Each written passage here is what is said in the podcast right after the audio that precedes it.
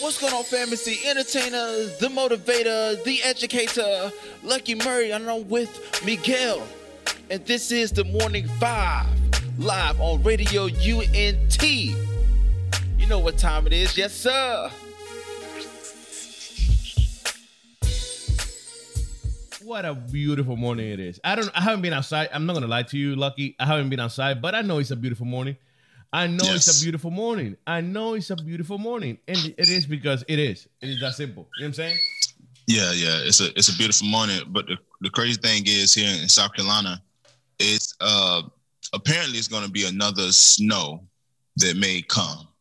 So, it's the funniest thing. So Saturday they're saying that it, we might get three inches, and then again we might not. So apparently it likes to snow on Saturday. So, uh, but yeah, man, it's it's pretty good. Yesterday it felt like spring, bro. Um, the birds was chirping. You know what I'm saying? I, I thought I caught some flies. Actually, down Yeah. here, down here was a little cold. But I want to know, yo, it's January 7th. I want to know how was everybody's Christmas, New Year's. Uh, uh, how's everybody's? It's the seven days in January already. I want to know how your resolutions are going. Bah, they, they don't exist Oh, in my man. life. Resolutions don't exist in my life. I'll be honest with you. It's a zero chance of resolutions in my life. Um, I don't do resolutions. I think they will be broken in maybe seven days into the month. Um, I believe in daily goals. Um, but that's just me. You know what I'm saying? Um, Yes, sir. But yo, Lucky, how was your break, man? It was like what, three weeks? Yeah, it, it was three weeks. Um, it was about about two weeks. It was good. It went by really quick. So the days that I had to get up in the morning, I just slept in. So I got kind of lazy. Um, so I slept in, and you know, I did some work, man. But I realized you, have to be on a routine, and I, I missed my routine up. You know, because usually by the time I knock this out, it'd be about nine o'clock, and I can get on with my day. So I, said that you know, coming in, coming from the break into uh January, I wanted to, you know, really knock out this routine, man, and capitalize on the time I have. So, I, I mean, it was good, man. It, it was good to say the least. Christmas was good. New Year's went by fast. We went to see some friends in North Carolina, and I'm back, man, to try to capitalize on 2019. But realize that 2019, man, it's already flying by. It's the seventh day of the of the of the uh, year. You know, Yeah, goodness yeah, yeah. gracious. So, so how how was yours, Miguel? Man, my, my days off was awesome. They were pretty cool. Um, I spent it with the family. I'm not gonna lie to you guys. the whole time, the whole time, I, I was. I, I'm, I'm, yo, I don't like to lie. I'm gonna be honest with you. It was a little, bit- a little bit overwhelming because I was so used to not being with everybody 24 seven, to like with being with everybody 24 seven. Yes. Don't get me wrong, I love them. I enjoy every second of it, but it was a little overwhelming at times. You know what I'm saying? It was different Yeah. because, like you said, we are like a a, a, a creature of routine. So I was so accustomed to my routine, and that that whenever I didn't feel like I was in a comfort zone, I'm like, whoa, this is uncomfortable. You know what I'm saying? Like like in the mornings, I used to get up, finish with the show, go ahead and put Sports Center and do a few things here and there while I'm listening to Sports Center. And out of nowhere, now I got people talking over my Sports Center. You know what I'm saying? Asking me questions like, "How was breakfast? Did you have breakfast? What's good? What's good for breakfast?" Uh, like, uh, Sports Center is on. Excuse me. You know what I'm saying? Yeah, yes, sir, yes, sir. That that Sports Center. Yeah, I just I just got the streaming packet from my uh, local satellite um, people, and you get to pick ten channels, and Sports Center is one of them. So uh, ESPN, man, I, I got to get ESPN, man. I, I play that religiously. The, the funny thing was, when I was younger, I would always play Sports Center, and my brother would hate it. He was like, I hate ESPN. I was like, bro, like this is like, I, bro, I've been watching ESPN since like the late '90s, bro. Like since you were a little, kid. since you were little. I yeah, because I just I just at first I thought wrestling was on ESPN at first because I was a big pro wrestling fan, and then I knew something was up when the highlights from pro wrestling wasn't on uh, ESPN. So I realized that it wasn't uh, technically a sport; it's sports entertainment. But yeah, man. Um, so so I, I got to ask you this question, Miguel, before we go on. I know that um, have you seen the uh, Surviving R. Kelly documentary I, I, or some of it? Yo, yo, this is funny. This is crazy. I started watching it last night. I started watching it last night, and um, and I only watched. To be honest, I only watched one episode or, or one, one, one, one. Yeah, one episode, and um, I. Uh, uh, You know what I mean? Like I don't know what to tell you. Uh, it's crazy. It's sick. Is is is nonsense. But we are so messed up as, a, as as human beings that I don't even know what to say. To be honest with you, you know what I'm saying? Yeah. I don't know what to say. Um, I don't know. Like we knew it. Oh, we figured that out. Oh, yeah, that happened. Well, too bad. Oh, it's crazy. Well, we pray for him. Well, he need prayer. All those type of thoughts came through my head. You know what I'm saying? Yeah. But I don't know. At the end of the day, when I'm sitting down and and and and and like, well, I don't know what to say, bro. Honestly, it's crazy though. It's crazy that Yeah. what I heard in the first chapter. The first chapter was more about his childhood and then growing up and then marrying that little pretty talented Aaliyah. Um, Yeah. So I don't know. You know what I'm saying? Absolutely. And the reason why I asked, like, bro, I only watched one episode. I couldn't. I. I. It messed me up, man. And um, I couldn't get through it. I was like, yo, son, like everybody's talking about this. And as I was watching, I was like, I, I don't want to watch this. And the reason why I asked because I'm putting down the story today because D1 uh set a challenge. And basically, he was saying that, hey, look, I'm cool with banning R. Kelly and his music because of the stuff that he was doing off the microphone. But his his um thing that he was talking about was, a look, if we're gonna do that to R. Kelly, there's a lot of other music that is based off of you know uh, glorifying drug dealing, um, degrading our women, uh, degrading our communities. Uh, let's get behind banning this music as well. You know, let's start a revolution. But- and But we gotta, and I, I get that. I saw that video from actually, I- I, shared that video from D1. But um, I got something to say though, and I was talking to my wi- wife about this last night.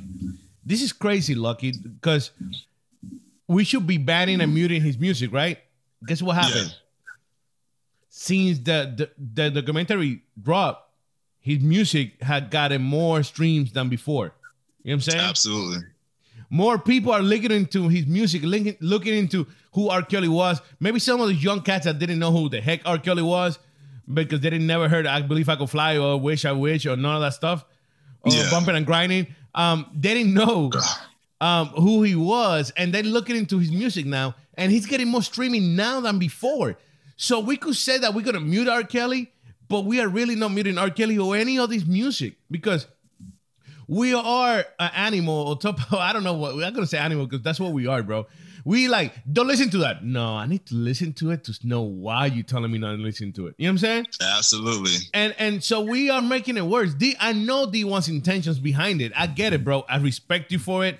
I like what you're saying, and I follow you. I, I get you, 100, percent no doubt. Yeah, But sad enough, we are some type of something. I don't want people to get offended by, by me calling the animals. That if we, if we, somebody tell us don't do that, we're gonna do it and see why not. You know what I'm saying? absolutely. And that's in every aspect of life. You tell that kid don't touch that, that kid's gonna be touching that. You know what I'm saying? Yeah, because yeah, Don't he to know jump that. That kid's gonna jump that. Don't do drugs. Kid's gonna do drugs. Don't lie. People will lie. Don't have sex. They have sex. That, that's who we are. You know what I'm saying? And, and by the way, Lucky. By the way, knock knock. Inside church or outside church is the same nonsense. You know what I'm saying? I don't want Yeah. people to think that because we are in church and we go to church and we're Christian, we don't do that. Yes, we do. You know what I'm saying? Yes, we do. I didn't look into R. Kelly music because I don't need to, um, because I already knew who he the heck he was. But I'm pretty sure like a 19 year old kid or a 21 year old kid probably was looking into R. Kelly's music and seeing like, yo, he was okay though. He was dope. Look at him. yeah, You know what I'm saying? Um, Yeah. And that's a fact. You know. Absolutely. I agree with you. I think that I, I agree with what D1 saying. I think the ultimate, I think the overall message is that this is not going to necessarily be a. It- It's not really going to matter. Well, I'm not saying it's not going to matter. I think that R. Kelly is going to, as far as his, as far as his, I think brand is concerned, it already took a hit. Um, but I don't think that people are gonna be like, all right, well, we got R. Kelly out of here, and then we're gonna go back to to to basically status quo. And I think that a lot of times is because it's something about how all this is oh gosh. The crazy thing is that all this was underneath plain sight. You know what I'm saying? Like I I didn't like the fact that that they was talking about, hey, you know, like man, talk about these things that R. Kelly was doing, but nobody checked it. nobody called the police. You know, nobody did anything, and and I think that ultimately, like, I think that Christian hip hop, we do we we can be a light and a beacon of change, and at least if it's a small light and a small change that we can champion that, like, no, no, we do value our women. No, uh, this is what we talk about. You know, we, we love Jesus. We, we bring that light. But I think that sadly, and let's be honest, there probably was some Christians that was listening to R. Kelly music after the Oh, documentary. oh, oh, hands down. I know some personally. You know who I'm talking about. You, you, the one listening to R. Kelly. I know who you Yeah. are. I know Yeah. there was some of us listening to R. Kelly. You know what I'm saying? Um, and no, because you know what it is? People like R. Kelly are smart, bro. R. Kelly's image got damaged since like the 90s, early 90s. I don't care what people say. Yeah. But we still listen to him. You know what I'm saying? And what he did was smart enough to to to change his music once in a while. He did he he and there. You know what I'm saying? yeah, For example, why did did uh I, I, I believe it was Warner Brothers? I don't remember who the heck did Space Jam.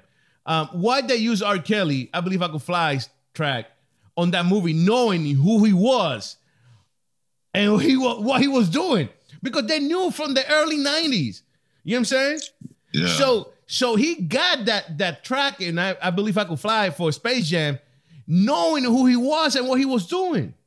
People don't Yeah. care, bro. People care about their pocket, about making money. But I gotta say something about what you said, um, Lucky. I agree with you 100. percent People that know me know that I support Christian music 100. percent I just got a little problem, and these two weeks that I was out, I'm not gonna, I'm, I'm gonna be honest with you, people.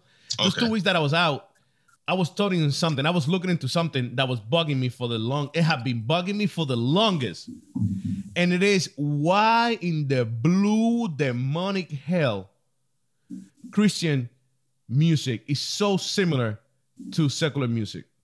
Why that beat from blah blah sound like the beat from blah blah? Why the lyrics sound pretty similar? Even the delivery, even the sound, everything that they do is similar to the to the secular music. And I realized that we're not gonna make any change, Lucky, until we realize that we gotta be our own. You know what I'm saying? yes, until we realize that you gotta be making your own music, your own sound, your own lyrics, your own delivery, your own beats. While we are copycatting these people, we're not gonna make a difference. They're not gonna respect us. To them, we are the copycat. We are the ones trying to be like them. You, we are trying to be like them. And I don't care what you. Well, they got a bigger platform. No, we- that doesn't matter. It doesn't matter, bro. To be honest with you, it doesn't matter what platform they have. It matters that you are really trying to copycat it. You know what I'm saying? You are Yeah. you are taking the delivery. You taking the, the image. You taking the slang. You taking the way they talk. You take you taking the way they walk. You taking everything they do. Are, are you mm-hmm. really you though? You know what I'm saying? Are you at the end of the mm. day when you sit down, when we sit down and say, I'm making music for Christian people, are you really doing that? You know what I'm saying? Yeah. Because to me, we got a whole bunch of people trying to be like a whole bunch of people. You know what I'm saying? Absolutely. And that's what we got. And until we fix that problem, Lucky, we are not gonna make a bigger impact. CHH, hip hop, rap, reggaeton, all these other sounds, urban sounds, are not gonna make an impact in nobody's life until we start making our own sound, our own music. As, as individuals, I don't care what you're doing. You don't have to sound like, well, uh, Drake inspired me. I know, obviously, because you sound like him, you deliver like him, you talk like him, you walk like him. Obviously, Drake inspired you. You know what I'm saying? Yeah. Who inspired to make music? Well, it was Wu Tang Clan. Obviously, you walk like him. You freaking 50 years old and you still think like Wu Tang is, a, is relevant or something. You know what I'm saying? Yeah. We, we need to change that, bro. And, and until we do that, nobody's going to pay attention to us. You know what I'm saying? Mm, Let's go and be real. You you do what you do, be who you are. And people don't, it might seem like they don't like you. Hey, eventually they will listen to you. You must believe. It's different and difficult to to to make a difference in between a whole bunch of people. You know what I'm saying? yeah. It is difficult, but we had to be different. We're not gonna make any impact if we sound like all of them. You understand? Yes, we respect women. Yes, we do good music. Yes, we got good lyrics. I think to make Christian music is harder than to make secular music. In the secular world, you could say you could have three lyrics and have a, a, a hook that repeats itself for 16 bars, and it's it's a hit. You know what I'm saying? Yeah. In Christian music, we need to go deep because we're not supposed to we're not supposed to curse. Well, we're not supposed to curse. We don't. We don't talk about women that way. We don't talk about sex. We don't, bro. So we really need to sit down and start writing for real. You know what I'm saying? Yeah, yeah. But if you sound like Drake, you walk like Drake, you talk like Drake, and you act like Drake, do you really think I'm gonna take you seriously? Absolutely. Do you really think I'm gonna take you? I don't. I don't care, because you, to me, you just trying to be like somebody else, and I'm not really seeing the real you. You know what I'm saying? So Yeah. um, I feel like we need to do a better job in, in, in delivering and taking our message because we got a good one, good content, bro. Some of these rappers should be somewhere else right now, but because they're trying to be like somebody else, they're not. You know what I'm saying? Absolutely. Do you think that that? Well, I don't know. It's crazy to me. It's crazy. But hey, go ahead. Well, I, I think, and, and I think that we've been we've been championing that now for Long live the champion. the past. We've been we've been championing that the past uh at the end of last last year, and I think I, I agree with you 100. percent And here's what I think: I analyze all the artists, and I feel like they're trying to compete with the secular artists. You know, with with with nobody and no budget. You know what I'm saying? And, and none of the resources that a lot of these people got, or they see something that's hot and they try to jump on the wave. But what what real what happens, and and I know that this happens time and time again. You see an artist, dope artist, right? I compare him to the uh, Sugar Pops. That's the generate the general the uh, generic brand of Frosted Flakes, right? You might want to save a little bit of money to go get the Sugar Pops, but your your taste buds and your mouth really want the Frosted Flakes. And I think a lot of these artists, um, you get them, you get their music, and it sounds cool. Don't get me wrong, but you know where the inspiration go to, or if you want to hear a carbon copy of somebody else, you just go to the original. And I think the problem is that instead of instead of cultivating a following that is handcrafted to what you're doing, people want to skip levels to try to get on as quick as possible. So let's say everybody use Lecrae as an example, but Lecrae built his own niche and he's supporting a record label off of that particular niche that he started. Now, though he, he may be signed to Columbia Records and his record label is still independent, but they still operate like business. And I don't think that nobody else was able to do that. I think a lot of people tried to copy Lecrae, and then when that when he kind of like closed that door, then everybody scrambled to try to figure something out. So that's why you have so many different people sounding like so many different things because I think the problem is everybody's trying to figure out how to make it. And I did a video last week. Chris Chicago said that, hey, you know, five artists gonna blow. And when he said that, he added, I think, you know, 10 more artists. But when he said that these artists are gonna blow, it was kind of misleading because, like, what do you mean blow? And he was like, well, tour, uh, be able to chart, be able to make a, sin- uh, a significant uh, living off of doing music. And significant is very sub- subject because it depends on what you need as far as uh, uh, standard of living. Because like me and you, we need a lot more money to to sustain our life because we have families. Now, somebody that's a 19, 18 year old kid, they don't need as much money because they probably live with their mom, they probably have a roommate. So their level to making in life is very low. And then Paris, uh, Paris Chris, like, look, man, you know, I only make enough money for my streaming, you know, to pay my rent, you know, and and and he's going on tour. So I think that I think until we or somebody can cultivate their own audience with their own unique style, I think that it's it's man, it, it, we, we're only gonna be a nice little community of people who just like Christian hip hop. It's never gonna grow from there. But you you know it's funny when when people eh, you know what that that that comment by Chris Chicago to me is like when you go to a church and, and the pastor's like 2019 will be your year and you're gonna take over the world and the world's gonna come to your feet. You know what I'm saying? that that Yeah. that that is like a little too I don't know. I need you to be specific. You know what I'm saying? Yeah. Because Yeah. to, what what you mean with blown? Like you're gonna make it? Make it? What what is making it to you though? To make it to Yeah. whose standards? To your standards or to their standards or to my standards? You know what I'm saying? Yeah. Because we all got different standards about making it. And I think that, that that's the problem that we're having. Um, but hey, going back to the to the R. Kelly stuff and and, and um D1 video, I don't want to get the, the riff for that because that's pretty good. Um, D1 is right though. We we should be able to to start choosing the music that we listen to. Um, it was somebody, and I wanted to talk to you about this. Oh my God, who was? I think it was Sean Burgundy. Sean Sean Burgundy, I believe it was, that said that he was listening to a song on the radio, right? And um, right. And the and the red, you saw that comment in Twitter.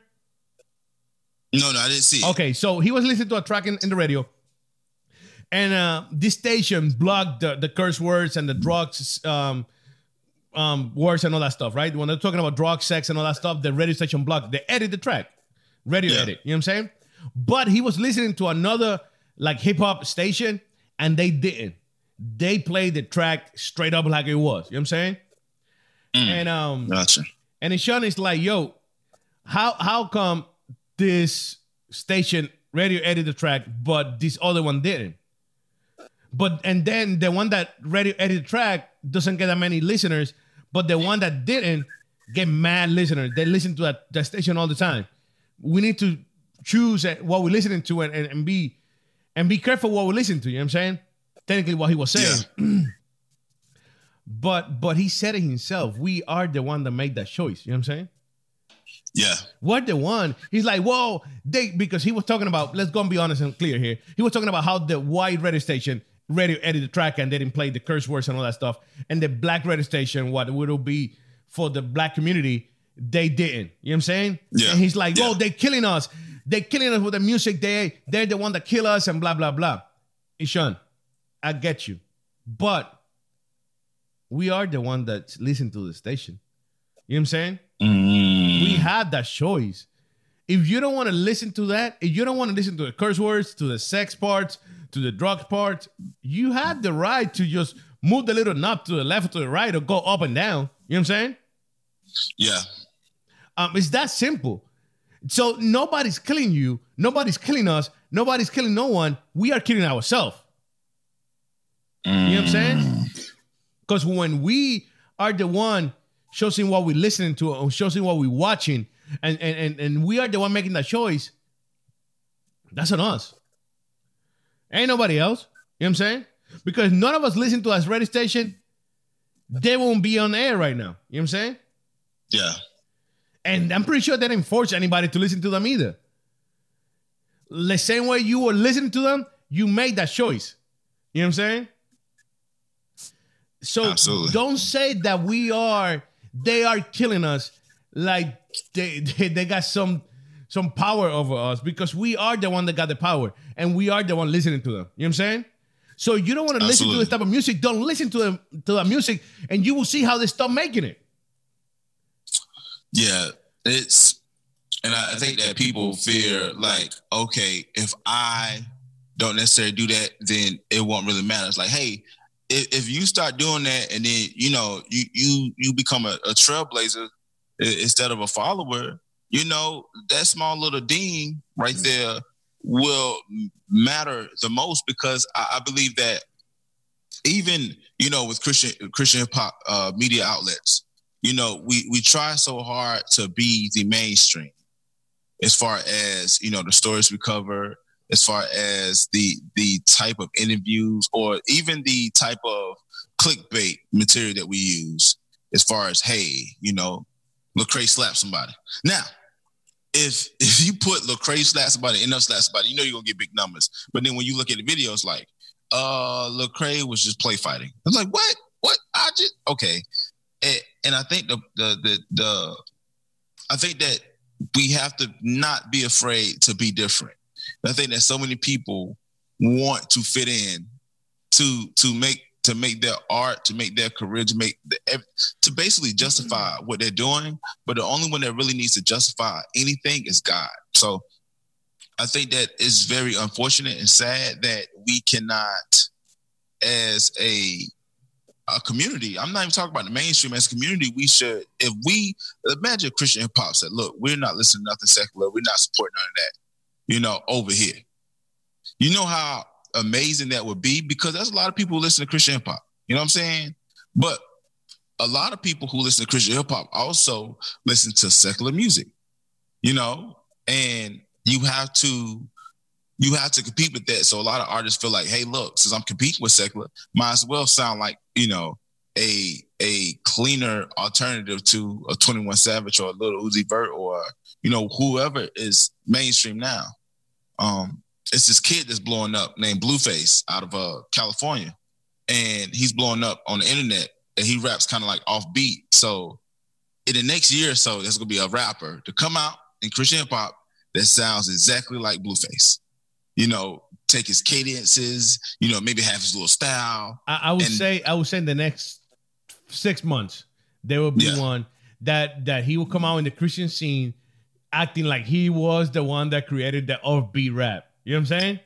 Like nah, like nah, brother. Like like people been doing it for years, and, and somebody they they they pinpoint was E40, and I think that I think that bro, when you're yourself, that is the most power. All the people that are themselves, they're not consistent enough. You know what I'm saying? So that's the problem we because have. Because they don't get the, the results. They don't get the results right away. You know what I'm saying? They want the mm. results like in two days or three weeks or a year, or, or six months or, or a year. Bro, you think that it's easy to make a point?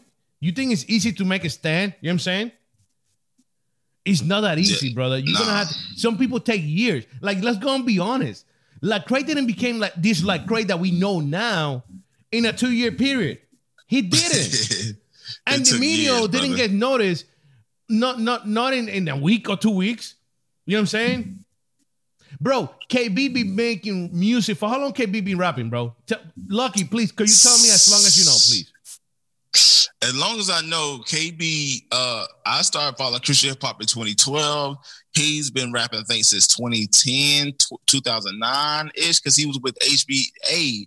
So maybe around that time, maybe even earlier than that. Maybe before that. And I'm gonna tell you something. We just noticed KB the other day. And hey, hey, I said we because there's still a whole bunch of people out there that don't know KB. You know what I'm saying? He said it. He's a rapper that no one knows. And then we are here trying to make a point like, yo, I've been rapping for two years and I get no followers, man. Like, I don't get it, man. Like, I'm so dope. I'm lit, dog. And I don't get followers, man. bro, you started the other day that you thought it was gonna be like ching ching. You blessed now? Go ahead. You know what I'm saying? Yeah. exactly, brother. And I and I think that the microwave situation, even I, I, see this now, man. Like for me, you know, I get discouraged sometimes too. I'm like, dang, you know what I'm saying? I'm doing this and and I don't see the results, but but God keep telling me, yo, you're lucky, keep going, keep going, keep moving, keep moving. And it, it, it doesn't matter. And I, and I think that you're a testament to this. You're not doing it for necessarily per se the likes, the comments, the follows. Because back in the day, Miguel, how did people know that you was dope? They they couldn't look online. They couldn't look online and see. You know what I'm saying? It, it on this online thing only been around for the past, you know, since maybe what what 15 years maybe i, I want to say about 2004 2005 that's when the internet really like yeah i'll say four, oh four i'll say oh four yeah yeah that's when the internet but then that was in its infant stage, you know, with the forum. So if you look at the MySpace stage, which was like 2004, 2005, that's when people really started to notice, like, hey, look, this online thing could work. But that's only a small amount of actual, like, like, like I look at this, and I had to read a book. It's difference between online and offline uh, a buzz, right? The online buzz is the thing that you see that you can look at, that you can uh, uh, uh, tangibly touch. You know what I'm saying? Like, like, hey, I can look on the post that I just did. I got 3,000 people that like it. I got 50 likes. Everybody's vibing to this. Offline is me and you might be at the barbershop talking about you, but I can't tangibly know that. So for me, I had to realize like, look, if I build enough buzz offline, maybe it might show up on social media, maybe it may not, but my goal is to continue to be consistent and persistent. And I can build a niche from there. And I think a lot of people, they, like you said, they might do it for a year. They might do it for two years. Or, or they get discouraged because somebody told them, hey, you need to hire a professional engineer and spend $3,000 on this project for me to listen to it. And you spend that money and you don't make nothing back. And now you're discouraged because you spent all this money, but you don't make it back. Like, bro, like, You, you Like- know what? you know what is lucky? It- It's crazy to me how we um when we, we when we go in a diet and we're trying to lose weight. The, the first thing that you know is that you don't check your weight in a daily basis. You know what I'm saying? Mm, You probably go once a month. You know what I'm saying? yeah. Or you rather or you, or you rather wait and see when people tell you, "Yo, you lost some weight, bro." You know what I'm saying? To me, I get more Mm. satisfaction doing that or, or being that way than checking in a daily basis. And you check, I didn't lose nothing. Dang it, dang it, I didn't lose nothing, bro. I this thing ain't working. I ain't losing no weight. Why? Because you're desperate. You know what I'm saying? and we need to we need to know exactly why we doing this. Why you making music? Why you doing this? Why you doing a podcast? Why you doing videos for YouTube? Are you really doing this because you got to pay rent? Or you really doing this because you want to take a message? Absolutely. Because I'm gonna be honest with you, you, you ain't playing nobody here. You ain't playing nobody here. If you get to pay your rent because you, from the bottom of your heart, you really wanted to bring the message across, and God bless you with some money, and that way you can pay your rent, amen for that. But if your intention from the beginning is to pay your rent with it, but you're playing everybody else and the mother saying, "Yo, uh, God sent me here to deliver a message," but you're really trying to pay your rent, then you're in trouble, bro. Because you'll never be able to pay your rent that way. Because you're playing people. You're playing people, you're playing yourself, and you're playing God. And he knows that mm. too. So that's why he don't let it let it happen. That's why he don't let it happen. Because he know you playing him. You know what I'm saying? Absolutely. We need to be clear at what we're doing. We don't do this to make money. We don't. You shouldn't be doing it to make money. If you call it a ministry, first of all, if you got a business, hey man, that's a business. So you make money with your business, and that's another subject, another day. But if you got a ministry and you're trying to really, no, I got a ministry, God, because I love God. But yo, yo, I got to do this, man. You're not gonna make it, bro. I'm be honest with you. You're not gonna make it. You're not gonna make it for the single point that you playing God, yourself, and everybody and the mother. You know what I'm saying? yeah. You are. So you're not gonna make it. You need to be clear in what you're doing. But hey, we're gonna go to some music. We're gonna go to some music. We'll be back. We got that interview at 8 a.m. 8 a.m. We got an interview today. I want to make sure that I'm saying this name correctly, bro. I don't know if I am or not. Bro, my bad. A- Aklesso, Aklesso. Lucky, how you think? I think it's I, I'm notorious for butchering names, so I think it's a So I think that's what it is. I think that it, Aklesso. And we are talking to Lucky the Butcher. No. yes, yes, yeah, man. I be butchering names, man. I get I get so much hype on uh on YouTube. It's crazy. like that's not how you say it. Like you're like, oh my bad. But hey, people, don't go nowhere. We'll be right back. This is the morning vibes. Yo, it. Radio UNT te trae la información de cómo seguirnos por las redes sociales y por los apps. Así que, por medio de Twitter, Radio UNT underscore net. Eso es Radio UNT guion bajo net. Por Facebook, Radio UNT.net. Por Snapchat, Instagram y YouTube, Radio UNT.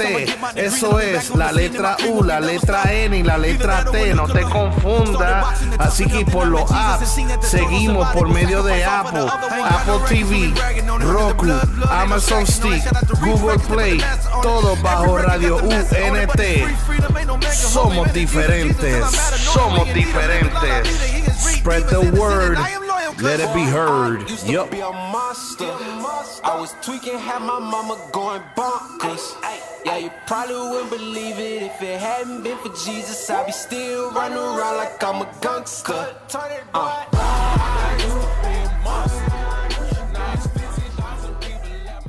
Yo, yo, yo, yo, we are back. We are back. We are back. This is the morning vibes. Uh, yo, it's about it's 802, bro. It's this hour's going fast as heck, man.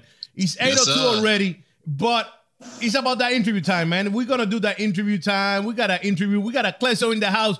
Brother, what up, man? How you doing today? Hey, what's poppin'? I'm feeling blessed. Feeling blessed.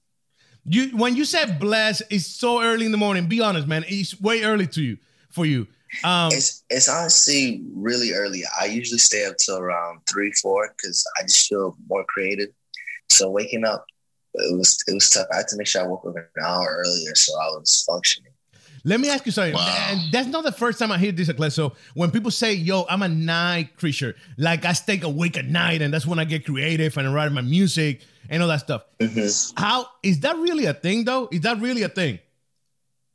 Um, I feel like it is a thing. Like I know a lot of artists that like they work better late. Uh, I think it's because it's like less distractions.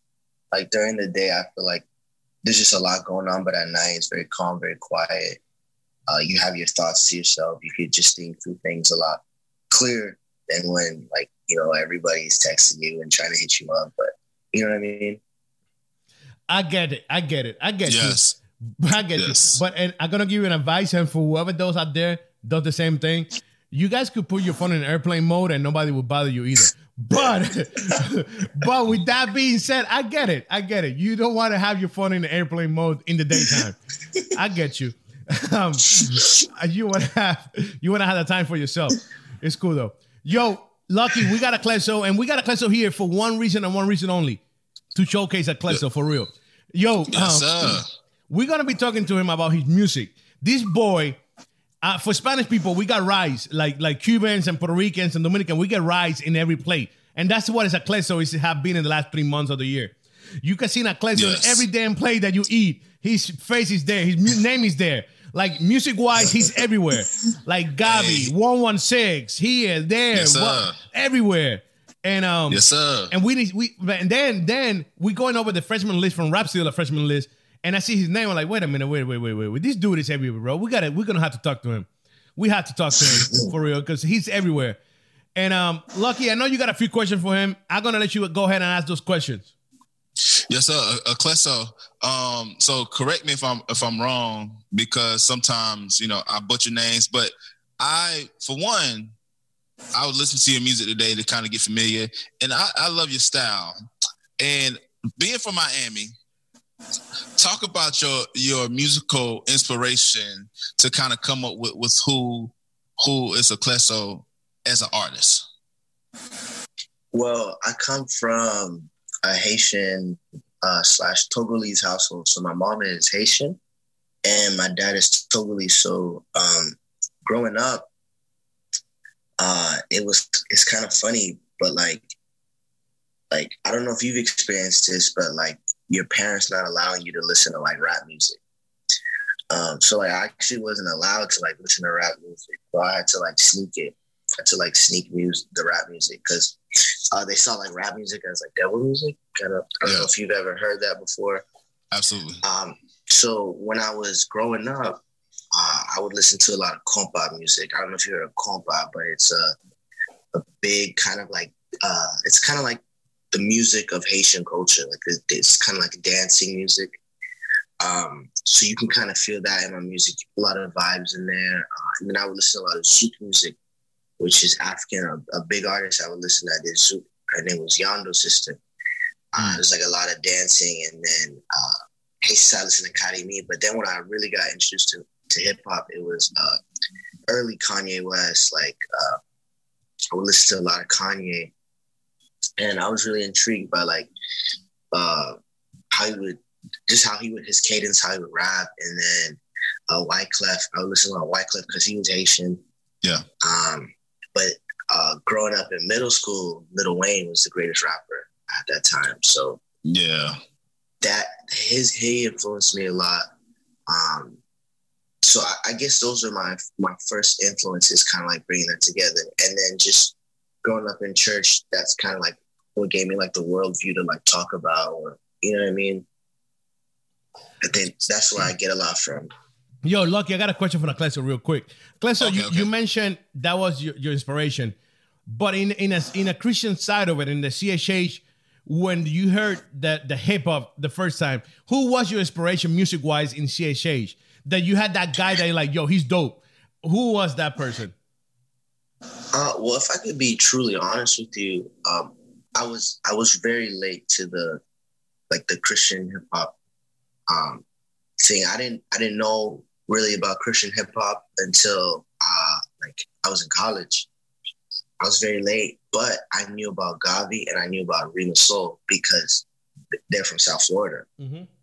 So I, I knew about them, but I didn't think I didn't think I didn't know there was such thing as a subgenre. I just thought these were people just rapping about the Lord. And I knew about Lecrae and Andy because uh, my youth pastor showed me, but I didn't know it, there was like a whole genre of Christian hip hop till later. So I think my biggest inspiration, really, really, uh, was was GAWVI. Was GAWVI? Yeah. Let me ask you something. What do you think that we had that gap in, in music wise and with people? You know what I'm saying? Why people always find out about CHH so late? Because that happened to everybody. It's not just you. Mm-hmm. It happened to everybody. Mm-hmm. But why? Because you guys, as you know now that you're in the in, in the CHH world, you know how how hard you guys work. You know what I'm saying? You know how much time you put into yeah. it, and you know what what you guys are making. Why is it that mm-hmm. you don't find out until you're in college, though? Um, that's a really good question. I think I think one, it comes from, I think it's better now, but before it's kind of like, uh, hmm. I think it has to do with just really the machine. Uh, when it comes to like Christian hip hop, like we don't have a machine, meaning what I mean by machine is kind of like a major label really funneling your music in places where people can see it. I think that may come from a resource or specifically like money standpoint. And um, I, I think I think when you hear like these other rappers that probably aren't as talented but have a machine behind them, like you're gonna be able to have that radio push like on different platforms. You're gonna be able to have that uh, those social media pushes or you know, but like CHH, there hasn't been a system set up for that. Um, I feel like there's a lot of people pushing towards that, like like Reach or RMG, um, and even Four Against Five, like pushing against that. Um, but it's, CHH is hasn't been as established as uh, these other, you know, more prominent, you know what I'm saying, systems that are in place in hip hop. It's kind of like new and just starting, even though it's been around I don't really know the history too much, but maybe 30 years. I, am not. You guys could probably not. It sound. It sound. It sound right. It sound. You sound about right, man. Yeah, yeah. I would say 98, 96, 90. Yeah. It, yeah. Yeah. But it's definitely getting better though. Like there's a lot of people working, like people like you, like you know what I mean, like working hard to bring CHH to like the forefront. So I, I, I think it's getting a lot better. We get it. Go ahead, Lucky. I know you got more, bro. Yes, sir. Well, well, so you, you spoke about the uh, the machine. So with your music, uh, you're independent, correct? Yeah, I'm independent. So do you think that you, you really are? No, you really are. yeah, are you really independent? Come on now. Yeah, I'm really independent. you and GAWVI. I see I see it now. You don't want to let okay, so uh, but my question is, do you think that you need a push from a particular label for your music to go um, to go a little higher, or do you think that you're comfortable with where or how you're received right now with your music? Um, really, like that's such an interesting question because that's like something I like been thinking through a lot lately, whether I need a label or not. Um, but I think when it comes to labels, the biggest thing is like labels, they have a lot of networks in place to get your music where people can like see it or hear it. You know what I mean? Yeah. And um, they also have the financial backing to help more so than you would, but then they also take a lot of control and a lot from it. So it's like battling, battling that. I think now in 2019, um, there's ways to get your music out that people can see it um, without a label. You would just need to really work hard to get those uh, like connects and really push and really make great content. Um, me, I don't feel like I need a label right now. Um, yeah, I don't feel like I need a label right now, but I do feel like I need people like like a booking manager or a booking agency or a manager or you know an assistant. Like I, I need some kind of team around me to help me. You know what I'm saying? Get, take it to the next level. So, yeah. It makes sense. It makes sense. So, uh, my, my so with with your Dead God uh EP that you dropped, mm.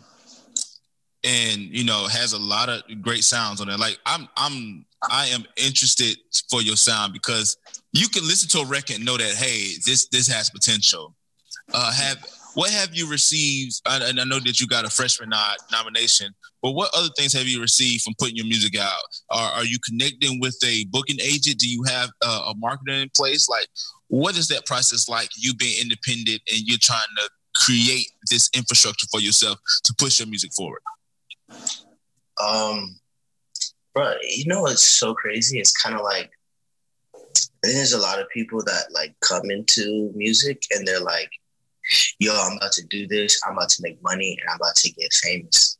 But like for me, like, and I'm, I'm saying this to answer your question so you can like better understand like my mindset.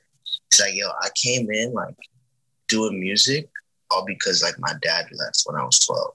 So I was just doing it as like a form of like, uh, like like a catharsis, like just to like get my emotions out and stuff.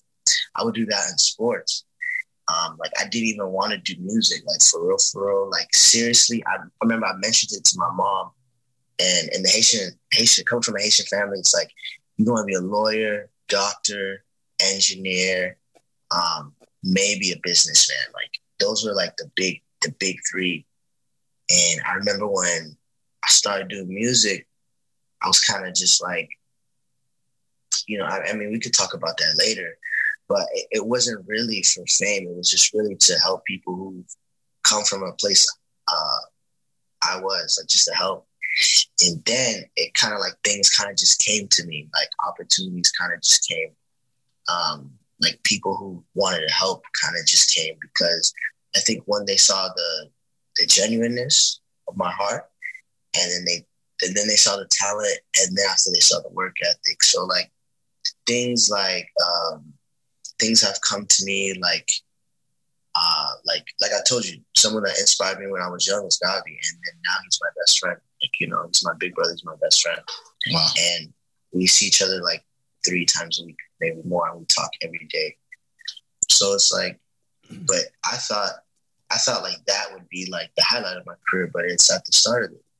Um, I don't know if you know about the Dream Junkies. They're like, uh, yeah, yeah, Ruslan, King Dream. Mm-hmm. Yeah, so they when I first started getting CHH, they were like the first people uh, I was like gravitated to when I heard them. I was like, wow, these guys are very like raw, very, very good, very like crazy talented, and they like love God. And I was like, man, if I could open up for them one day, that'll be like the height of my career. And then like six months after, I'll up for them, and then we became that cool. And it's like, wow, like God kind of like just opened these doors for me. Um, out of just like nowhere. Like, you know what I mean? Like just from, like, you know, being faithful, being genuine, and then pursuing things. Things like a booking agency. Uh, that's something I've been really looking into. Like I've been talking to like a few people about that. Uh, I used to like book my shows myself um, and like try to reach out for shows myself. How I started was I would just like tell like a youth pastor like, "Oh, I'll perform for free, and if you like me, tell your youth pastor friends." and then that kind of like kept going to to a point where I got the opportunity to open up for B.O.B. Um, in like a secular environment, and uh, it was the craziest thing because there was a point. It was me and all my friends that you know I was rocking doing music with, and there was kind of the discussions like, "Yo, like these people, like they don't love God. Like, do we just do our raps and not say anything, like about Jesus?" And then we was kind of just like thinking over. It was like, bro, like we came in here rapping Jesus. We gonna go out rapping Jesus. Yes, sir. yeah. So then, like, everybody's drunk, everybody's high at this place, and I kind of like stopped and like, yo, there's people like dying on the streets. Like, yo, like we need something more than just these highs. Like, you know, like what happens when you're low? Like you need God. Like I just I just started like preaching on stage, And then I'm I'm thinking that I'm gonna just get this huge backlash of people just get him off the stage. But they was like applauding and cheering. And it was crazy because I got off stage and then GAWVI was there. Mm. And GAWVI's like, yo, I really enjoyed uh like what you just did. Wow. And I'm like, uh, thank you, bro. And then he was like, bro, I want to work with you. This was like over two years ago. He said, bro, I want to work with you. And then I'm like, word? He's like, yeah, where you from? I'm like, Miami. He's like, word, I'm from South Florida too. And I was like, yeah, I know. I've been listening to you since I was in middle school. and then he's like, yo, let's build. And then kind of we just built. And then he brought me in the studio and I was working. I helped him write a couple songs for Panorama.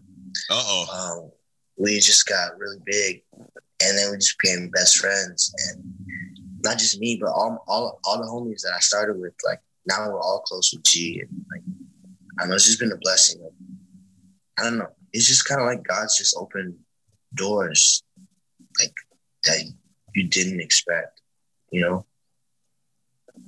Yo, um, Lucky mentioned the the, the freshman list. How was Mhm. that? Is that for you? Because uh, we all know that, like, for for up and comers artists and and being mentioned in the Rapzilla freshman list is like huge thing. It's big. Um, how do you feel when they know? How do you find out? First of all, how do you find out that you weren't part of the freshman list? Um, yo, if I can be honest with you, I was like, I feel like I was the last person to find out. I was the last person to find out because um, I did like a social media fast.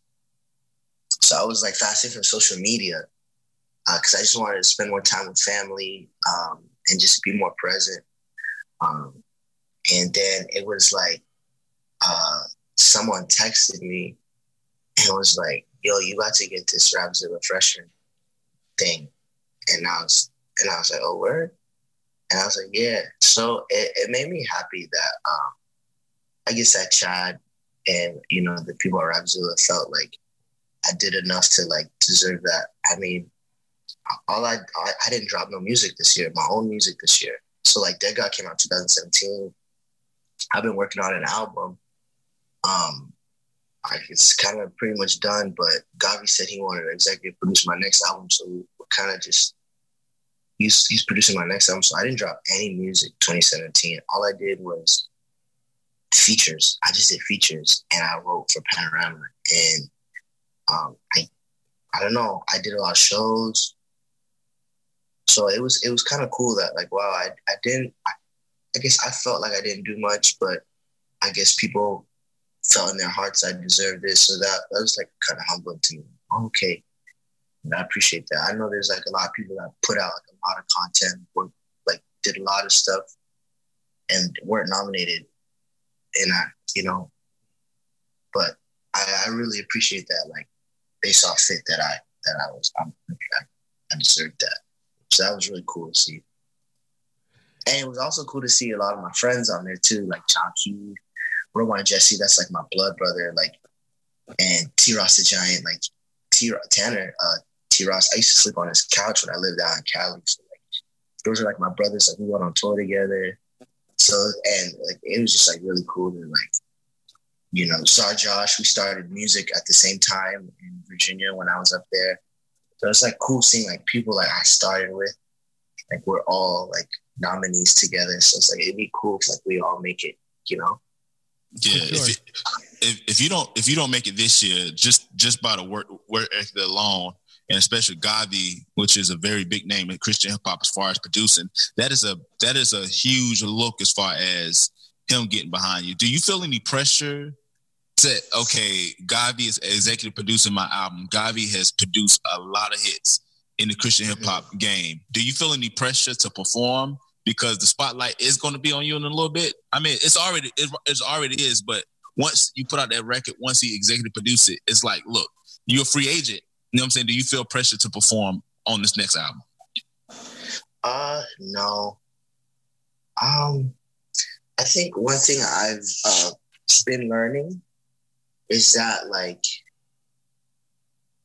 like if you think about like God's sovereignty, it's like like what's yours is always going to be yours. Like what God has for you, like no one mm-hmm. can take away. So it's like if if God has brought uh, me to this moment, like you know what I mean, like like I feel like what's gonna happen is it's like gonna happen. What doesn't what doesn't happen is not meant to happen. Like like I said, like I'm like I'm not trying to like it's weird. Like I'm not trying to be famous. Like I'm not trying to make millions of dollars. Like I'm just my big thing is like I want to impact the culture for God. Like that's that's all I care about. So like if hundred people hear the song and like they appreciate it, I feel like and their lives are changed, then like I'm happy with that.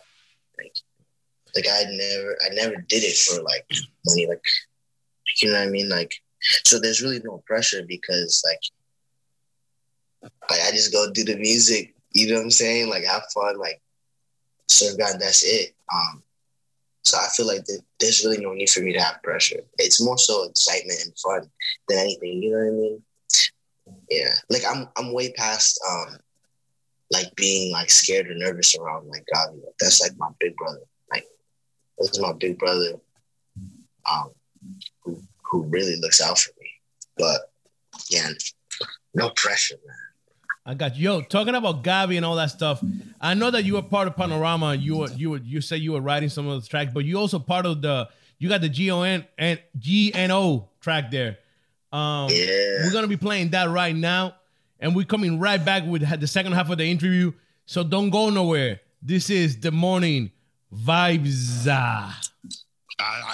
La radio que está bien pega en el planeta. Radioúnete.net. somos diferentes. Conéctate. Conéctate. Conéctate. Yo, yo, yo, yo, we are back. We are back. Yes, sir. Yes, sir. This is the morning vibes with Lucky Mary. We got Aklesso in the house today. Yo, um, that was dope, man. I really, you know what? I enjoy GAWVI, but when GAWVI does some featuring with some other, other, other artists that I, I didn't know at the time, I love it more. You know why? Because I see the talent and I see what's going on, and I'm I get hyped. I get hyped by that. To be honest with you, um, so where what's next for you, man? I know you said that GAWVI's producing your uh, your your next album, but when is that coming out? Is that coming out in 2019? That's coming out in 2020? What is coming out, and what's next for you? Man, so yes. Yes. To be honest, I want it to come out 2019. It'll most likely come out 2019. Um, it'll probably be like a seven track EP, probably somewhere in April, most likely that it'll be out. April, May, most likely. Probably have a, a single by February, March. Um, I'm just sitting on a lot of music, but yeah, it'll it'll definitely be out soon. Um, I think what's next is really like solidifying like my team, whatever, getting uh, everything kind of set up. Like, yeah, just kind of like pushing for greatness. It's, it's so hard, like asking what's next. Is a it's like asking what's next, like for certain, but then like what I want, like you know what I mean, like like. But man, hopefully I can go on a few more tours. You know what I mean? Like, I, I definitely this year I want to do more features with like good artists. Like, I just want to, I want to do more features. But that's something I, I really want to do. So that's in the works. But gotcha. Uh, I started like clothing company called Foolie Clothed. Um, pretty much it comes from the, the idea, like it's spelled Foolie, F O O L I E. So Foolie means like friend or family. And um, I feel like a lot of times growing up, I felt like ostracized and not like really a part of anything. Um, and I, I think that's coming from like not like having a father growing up. Uh, so I feel like there's a lot of people I've met, like whether it's in like in the juvenile system or just like in the projects or in the hood or just or even they come from middle class or upper class homes, but they just felt disconnected from family. Um, I felt like I wanted them to feel like they was a part of something. Like when you look at the story of Jesus, like he made everybody feel like family, no matter who they were, no matter what they came from. So like that idea of being fully clothed, like being fully clothed by the love of Jesus, like knowing that you're a part of family, that's like something I started. So definitely be pushing that company and just trying to make great like clothing that you know makes people feel good, um, but also like connects them to something bigger than just clothing. You know. So you got the clothing line. Where people could get this clothing? Oh, where people could purchase this? Where people could get it? So sometimes you can get the clothes at like pop up shops. Like so, if I do a show, like I'll have a little pop up shop, or uh, have like sometimes sell them online at Klesto.com. Uh, so you go to Klesto.com, you can like order some clothes. Um, but yeah, sometimes like I do like limited limited amounts. So like I don't know for like resale. I'm like into that like you know hipster stuff. Like you know I, I mean? got like, you. Mm-hmm. That's what's up. Hey, Lucky, you got any more questions for him? Uh yes. Um so so what so you you're an entrepreneur and you have a clothing line because a lot of people just have shirts. You know what I'm saying? Like, yo, buy my shirt. Mm-hmm. For me, I get sick of it as well. I'm like, dude, I, there's so many shirts. You know, I can't buy everybody's shirt. So, talk Mhm. about how you're using music to leverage. You know, doing other things. So, so that way, you're not necessarily depending on the music per se to keep you afloat. Like, like talk about that mindset of being an entrepreneur as well as an artist. Um, so uh, uh, Derek Minor, he always tells me like, yo, like as a young uh, as a young man, like you you have to have some kind of ownership when you get older, like something to leave your family, you know, something to that your kids can depend on. You can't be owned, you know what I mean? Like you have to have ownership. So kind of like taking that mindset. I just feel like when you're in the music kind of people are kind of just like slaves to their labels. Um, I use that in like a soft, soft slave, but like people don't own anything. You see a lot of people in debt. Um, a lot of people not being able to like really provide for their family. Where like on social media, they look like they have it all, but really they're broke. And one of the most, the, one of the funniest videos and kind of sad videos like I have on, I see it on Instagram. It's like Kodak Black, and he's he's like just talking, and he, I guess there's like a uh, a woman asking him for money, and he's like he, he's like holding money in his hand. He's like, I don't have no money. This is prop money. This is fake money.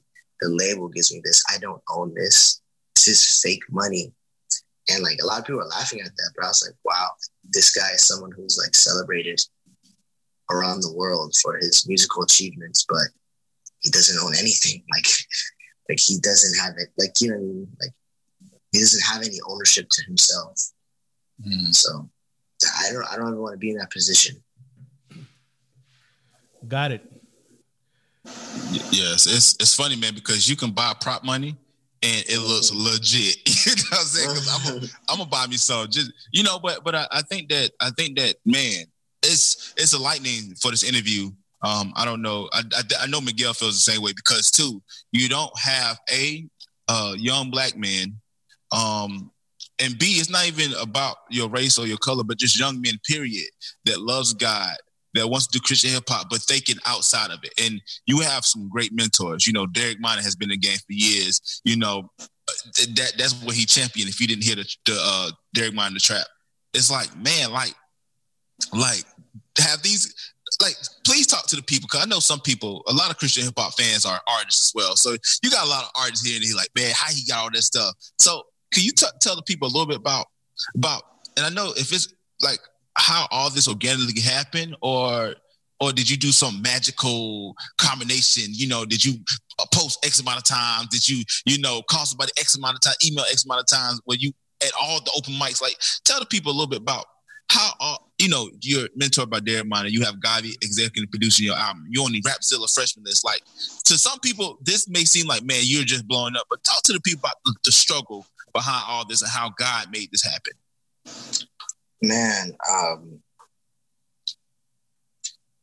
one thing that I uh, I really really think about is just like a man who doesn't work won't eat. Like you know what I mean? Um, just thinking about that, it's like okay.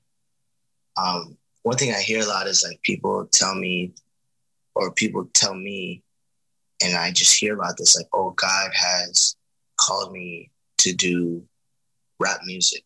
You know what I mean? That's what that's what people say. And I'm not here to say like whether that's true or not, but it's like if if that is true, if what you're saying is true, then like what are you doing uh to to do that? So like one thing I did is um I did a lot of free shows. I did a lot of free shows. Like like it cost sometimes it cost me more money doing the show than you know what I'm saying? Like I, I did a lot of free shows. Um, and I was happy because you know what I mean. And then I, I didn't just do the free shows. I told them, hey, if you like me, tell other people that could book me, and I'll do a free show for them too. And I did that for about a year, a year and a half. Uh, Aklesso, just free Aklesso, could, you repeat this because I want I want to make that clear that people don't. Some people don't get that. Some people don't get the sacrifice that y'all guys have to make or we gotta make. I had done free stuff all the time, and people like, "What you doing for free?" Because that's the way to do it. You know what I'm saying? Like, th- there's no other way. If I don't mm-hmm. do it for free, I wouldn't do it doing anything. So I'd rather do it for free than Yeah. doing anything. You know what I'm saying? Uh, Yeah, and, and I yeah. respect that because not that many people had that vision. Not that many people had that the guts to do what what God put in their heart. If God tell you to do it for free, bro, and do like for a whole year for free events, you you are really listening to God. You know what I'm saying? Mm-hmm. Mm-hmm. Yeah, and it was just like I just like yo, and there were times where I was just, man, like I'm still doing these free shows. Like I've been doing it for so long, and it's just like ah, it'll pay out. Like and, and it did. Um, I was in the studio a lot. I was writing a lot. I surrounded myself with other like-minded creatives that love the Lord, but actually were like very talented. Um, and one thing too is like I surrounded I surrounded myself. I I got rid of yes men around me, and I surrounded myself with people who would tell me the hard truth. Like, um, I, I have a friend, like he's a brother to me. His name is Eric Kingsley. He produced a lot for uh, King's Dream. Um, right now, he's running a pop up shop in Seattle, but he he produced actually all of almost all of Dead God for me, and a lot of my earlier stuff, like my old mixtapes that you can't really find, my old mixtape that you can't really find. And he was just so brutally honest. He was like, "Oh man, that's trash. Like, oh, that's not good. Like, bro, you need to scrap that, or like, yo, your flow is not good." And I had people who would tell me that, and like, I'm kind of person that I love harsh criticism because it makes me stronger. I guess because I grew up really tough, so it's like it's like it challenged me to get better. Um, I feel like a lot in like Christian music, and correct me if, if I'm wrong. Um, I feel like a lot of times when we people feel like they can't really tell another artist that oh like this isn't good because uh, they see it as if they're being mean and be and since they're not agreeing with the dream that God's given them, you know what I mean? Then it's like sin. So it's like you can't really tell somebody like their music isn't good because you're not encouraging them and you're playing down.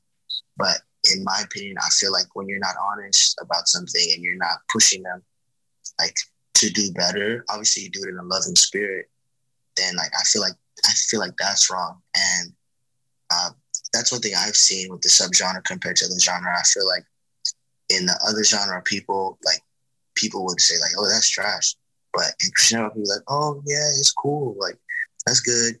Hmm. Like keep going." And and and like that's not honest. And I feel like we we mask uh, complacency with being loving when it's not that at all. Like I think like that was the most loving thing. Like think about it when you did something wrong and your parents corrected you.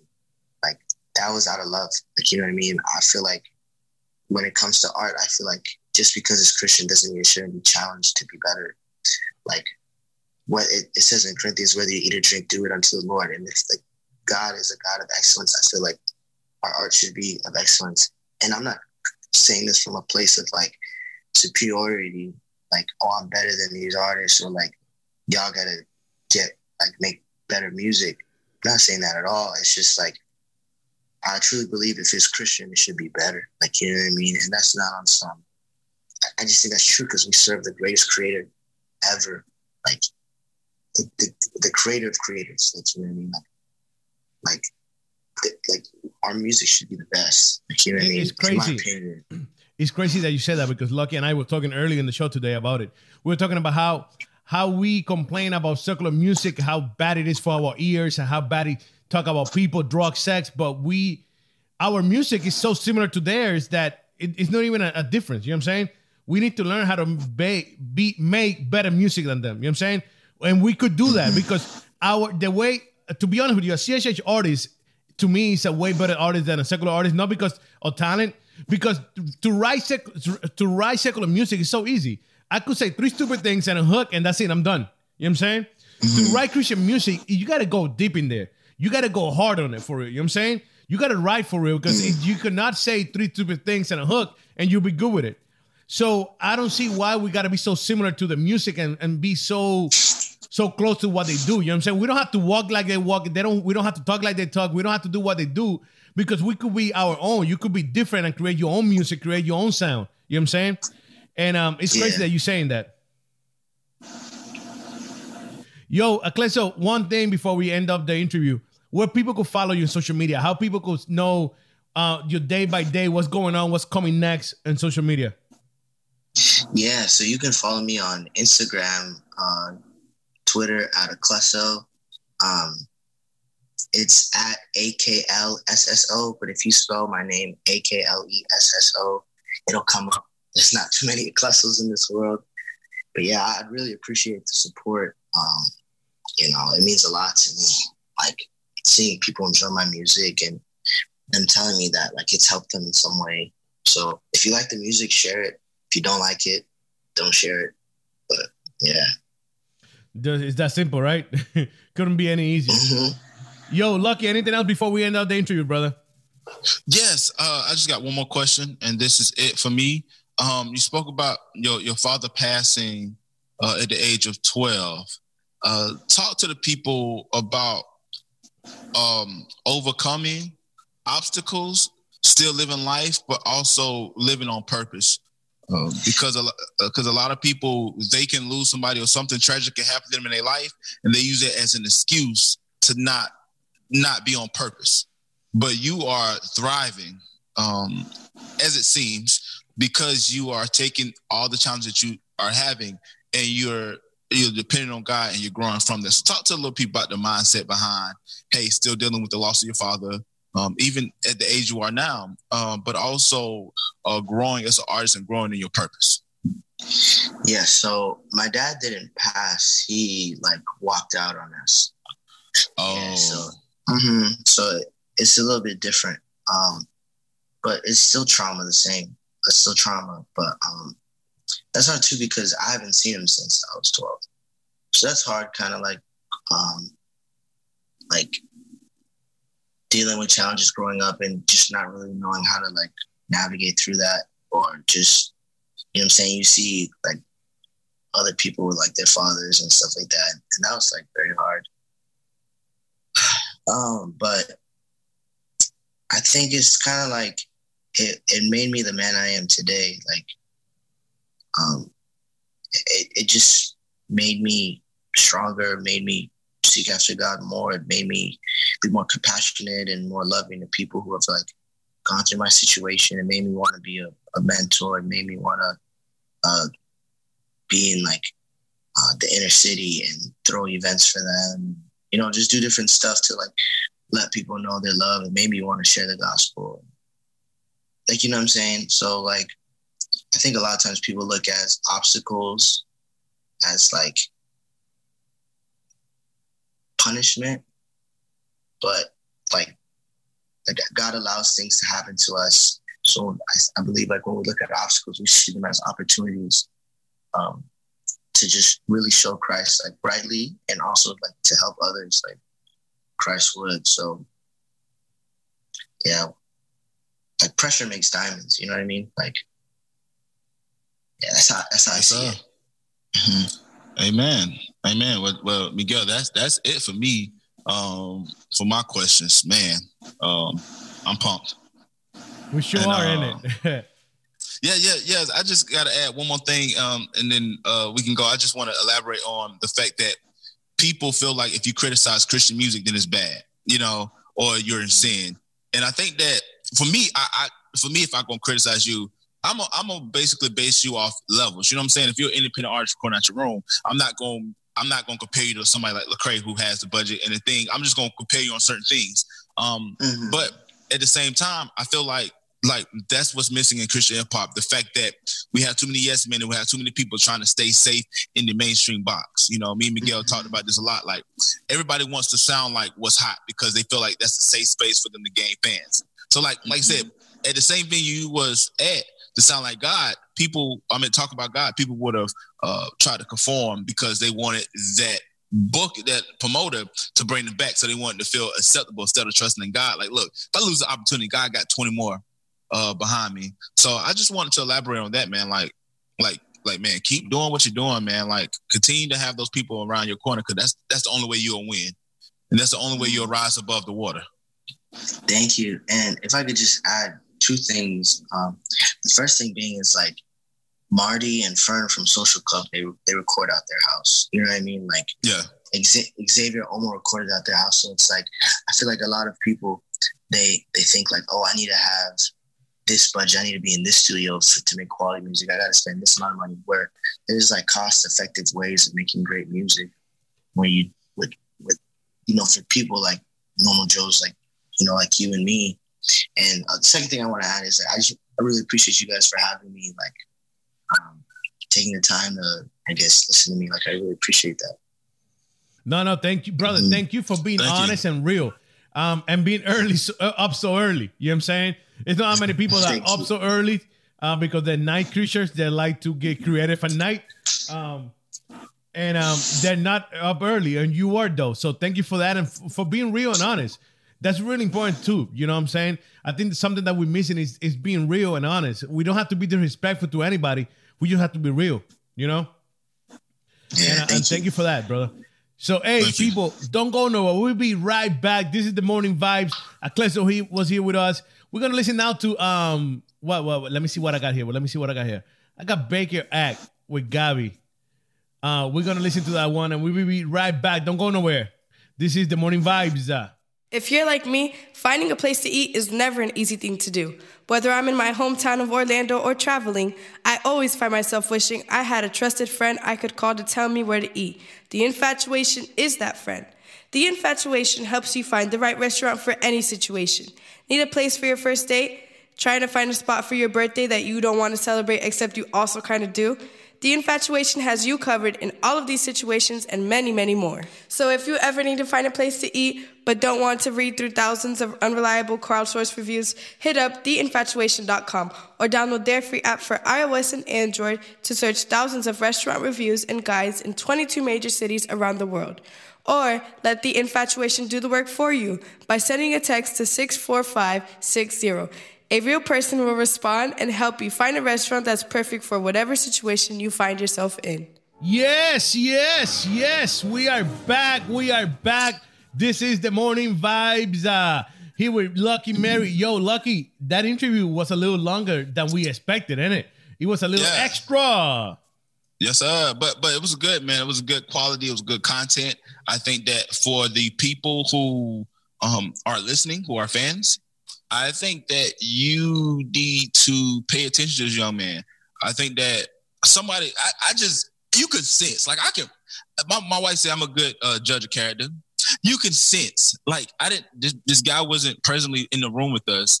Um, it was all virtual, but you can sense, like, man, I have a good feeling about this brother. And I have a good feeling about this brother, man. You know what I'm saying? Like, like, like, I don't know. Like, like we, like, Miguel, do you feel like like Christian hip hop that we do because because when I talk to Cam, as far as he's another young artist coming up with the culture villain thing, uh, they all have the similar sense of look, man. We just we we we all in the group chat together. We're all trying to do, you know, I said I'm doing it for ministry. You know, I don't really care, and I think that I think that this is the next crop that's coming up. You know what I'm saying? Not. I think this class. I think the last four, the the last like four years class, like the, the artists that came out between 20 uh what 2015 to 2018 class there was a little bit more so like it seemed like there was a little bit more so about hey i want to be famous. Because that was after Lecrae has really took off. And a lot of people was like yo bro we about to blow up just like him. So we don't want to be christian rappers. You know say we want to be uh, rappers who are who are almost christians but it's like bro. Almost. I know? like it i like it.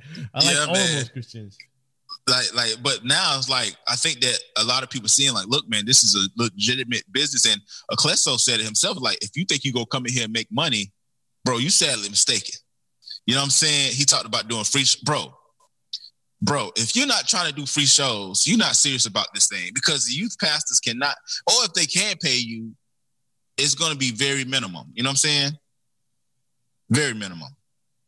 I agree 100%. I, agree with you 100% and what Aklesso said. Um, you had to do free show. You had to do stuff for free. You got to put your name out there some way, somehow. People are not going to pay you out of nowhere because you you are just a Christian guy. You know what I'm saying? That that's not going to happen. Um, uh, bro, you need to put the work. You need to put the work. And you know what I like about the interview? That he was calm. I like how calm he was, bro. And he was real about it. You know what I'm saying? He's like, yo, you Yeah. know. And if I don't know, I don't know, man. I don't know what to tell you. I don't know. I don't know. And he yeah, didn't know. Most people like, yeah, you know, I'm telling you, I, I was joking about this, but I'm so serious. Most people like, yeah, you know what I'm saying? Like, uh, like, like, so you mean Miguel, you be like, hey, so what's your name? Yo, man, my name is uh, Lucky Murray. You know what I'm saying? Like, I'm just, you know, I'm just chilling. And it don't be nothing about God. And I think that that's why, you know, DJ Wade O really kind of stepped back because a lot of, he stopped, he stopped doing interviews Yeah. because I never I never forget it, bro. I, every interview DJ Wade O would do, I I would one of those guys where I would listen to the whole interview before I listen to the podcast. So I'm listening to all these guys interview, and he he interviewed uh Keyshawn Frollo at the time, which is uh you're welcome, Sean. Now and Keyshawn Frollo was just talking about his talent, how he think he the best, blah blah blah. And uh, DJ Wade O's like, you know, what? How, how's your spiritual life? And he was like, uh, uh, uh, he couldn't he couldn't he couldn't figure, he couldn't tell nobody what, how spiritual life was. He said, yeah, yeah, I love God, you know. Yo, And- bro, you know what had happened to me one time, and, and I stopped doing this before. Before when I first started, I had a like a set questions that I I used to ask in interviews. Right, I had a paper full like with seven or eight questions that I used to ask these people, and uh, one of the questions was, "What is your favorite Bible verse? What is the verse that speak to you the most?" You know what I'm saying? And I asked this to several people, and I came across that didn't have none, bro. They couldn't come up with one verse they mm. couldn't say anything. So I just stopped asking the question because I'm not gonna. I'm not. You know what? You want to look like a fool? That's fine. You look like a fool, but I'm not gonna look like a fool. You know what I'm saying? So I just stopped asking the question because I'm not gonna go to the whole hazard that you don't know your Bible, you don't read the Bible, you don't look in the Word. You know what I'm saying? Yeah. So I was it. I'm done with it. But it happens, bro. Like some of these people don't even go to church. Let's be honest. yeah, yeah. It's like I said, man. Uh, uh, you know, uh, Aklesso, Aklesso, uh, gave me a good idea as far as you know things that I, I'm working on as well. But I, I like that. Like, like people don't realize the man. People don't realize that this is so such a ministry. Like, I don't do my YouTube channel just because I want to be big and famous. I do it because I want to be obedient to God.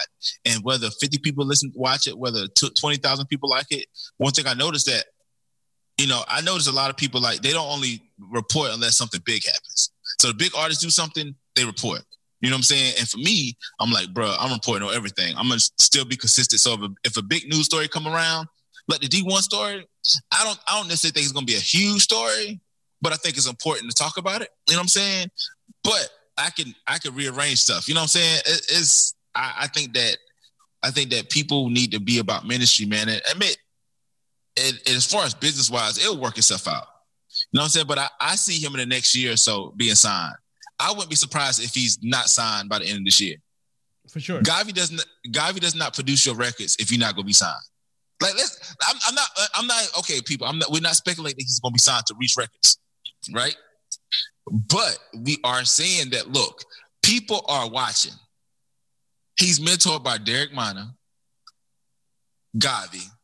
He knows social club, like stuff like this. You know, like how do you know they they they record their house? You know what I'm saying? Like, like you know what I'm saying? So I'm thinking, bro, like I'm thinking like I, I see a lot of these lot bro, this 2019 list I think is the best list in years. You think so? I, I think in in the recent years, um, I think the other list, if I can, I think 2012 was a good one. Uh, I gotta see. Uh, but I think so, man. What do you think was the best list for for them? You to be honest, I, I, there's so many of them that I won't be able to recall all of them. But I know that this one is pretty good. I like, I really like this uh, freshman list. Um, I like what everybody's doing in that list. I like what everybody's putting out and music wise. So I, I really like enjoy this list. By the way, this whole week we got Rap uh, Rapzilla freshman people from that list. We tomorrow we got Xavier Zorro. Wednesday we got Don Rifko. Thursday we got One Day. Friday we got Chris Soul. So we're gonna be full with people here uh, for the next week from this freshman list from Rapzilla. And with that, with that being said, uh, Lucky, it's 958, 58, brother. We almost done here. Yes, sir. Yes, So- sir. Man, man, it's crazy, man. I I think that I think that this right here, man, is going to be something uh amazing, man. Oh, I looked at it. It was 2013. 2013 was a good list. Uh had Black Knight, had Dayton, had Alex Faith, had Christon Gray. Uh that's the that's the list I remember that a lot of people are are doing some great things. But but his but yeah, man, I'm excited, man. I've, I've been missing the radio, man. It's been messing up my routine, brother. Yeah, well, we are You back. We are back Monday to Friday, 7 to 9, morning vibes with Lucky Mary. You don't want to miss it. If you didn't catch the whole interview, the whole show, don't worry about it. It's right there in our app. Go back and get it. Radio Únete on Apple, Apple TV, Roku, Amazon Stick, Radio Únete. So we'll be back tomorrow, Lucky, at the same time, brother. Yes, sir. 7 a.m. Tomorrow we got Xavier Zorro with us.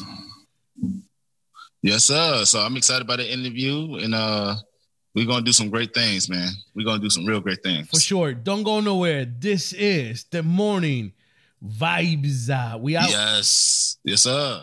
Este y todos los lunes tienes una cita con nosotros de 7 a 10 pm en el programa más interactivo de la radio hispana, Un Nuevo Tiempo de Show, el sonido joven del planeta. Además de variedad de música, encontrarás música urbana cristiana de puro contenido. Recuerda, Un Nuevo Tiempo de Show, por aquí, radioúnete.net.